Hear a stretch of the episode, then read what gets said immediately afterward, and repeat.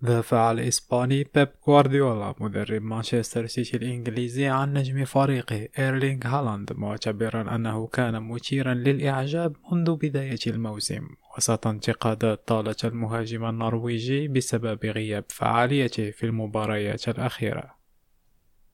وردا على سؤال عن قلة الكرات التي لمسها هالاند خلال المباريات الأخيرة. قال غوارديولا في مؤتمر صحفي هذا خطأنا وليس خطأ إيرلينغ الذي كان مثيرا للإعجاب منذ بداية الموسم ولم يسجل هالاند في آخر تعادلين مخيبين للآمال لمانشستر سيتي الأول أمام نوتنغهام فورست في الدوري الإنجليزي الممتاز والثاني أمام لايبسيك الألماني في دوري أبطال أوروبا كما أنه لم يكن منخرط في عدد كبير من اللمسات سعد بويفري ريم راجو لندن.